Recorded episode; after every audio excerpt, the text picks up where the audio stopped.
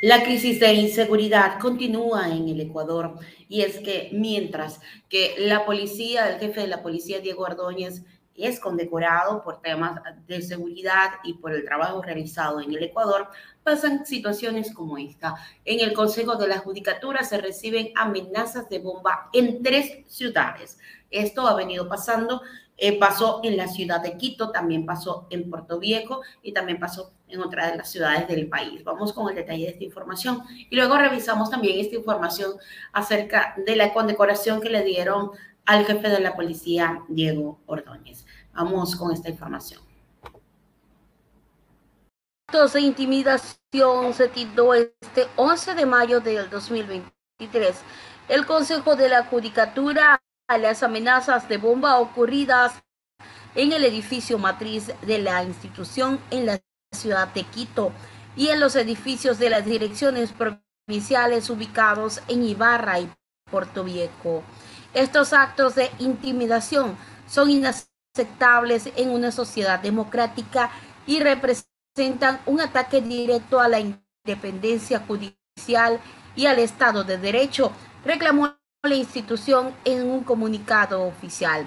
Al mismo tiempo demandó del gobierno seguridad para los usuarios del sistema de justicia y para los servidores judiciales e hizo un llamado a las autoridades competentes para que investiguen estos actos y se tomen medidas efectivas para garantizar la independencia judicial. Esto pasa justamente cuando em, se empieza también a hacer una condecoración de Ordóñez, que fue condecorado por la Policía Nacional. Y es que el exsecretario de Seguridad fue condecorado por la Policía Nacional este miércoles 10 de mayo.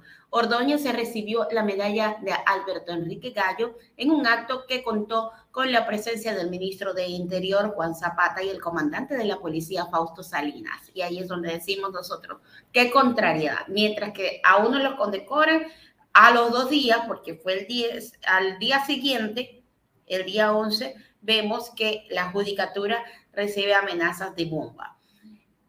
Y nos sorprende porque decimos, pero bueno, ¿hay o no hay seguridad en el país como para estar condecorando a los jefes de seguridad. Diego Ordóñez, hay que recordar que renunció a su cargo de la Secretaría de Seguridad Pública el 12 de abril del 2023, un día después de la masacre de Esmeraldas en la que murieron nueve personas.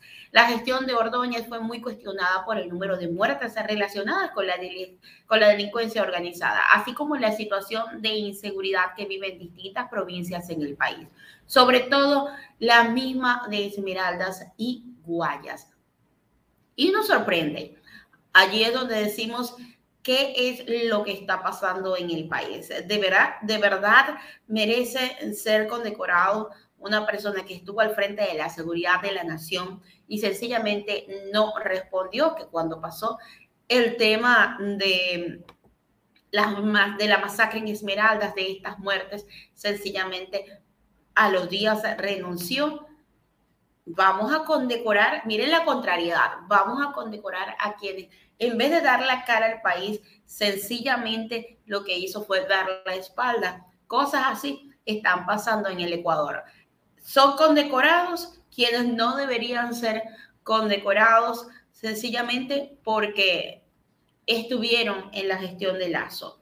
Pues no, creo que llegó el momento de empezar a exigir verdaderamente seguridad y que se deje de jugar con la ciudadanía, porque vemos actos como este, cuando la gestión del señor Ordóñez no fue la mejor para que sea condecorado y nosotros decimos qué es lo que está pasando.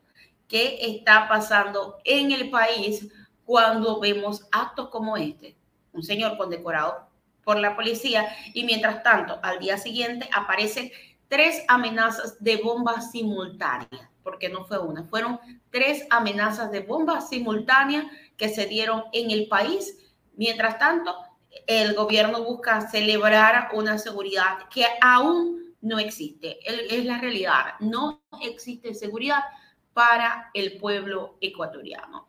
Los funcionarios y servidores judiciales ellos evacuaron las instalaciones en la ciudad de Quito pasadas las 4 de la tarde, luego de esta amenaza de bomba que se dio, también se dio en la dirección de los edificios provinciales ubicados en Ibarra y Puerto Viejo. Entonces ahí es donde decimos, en realidad no hay nada que celebrar y no hay a quien condecorar.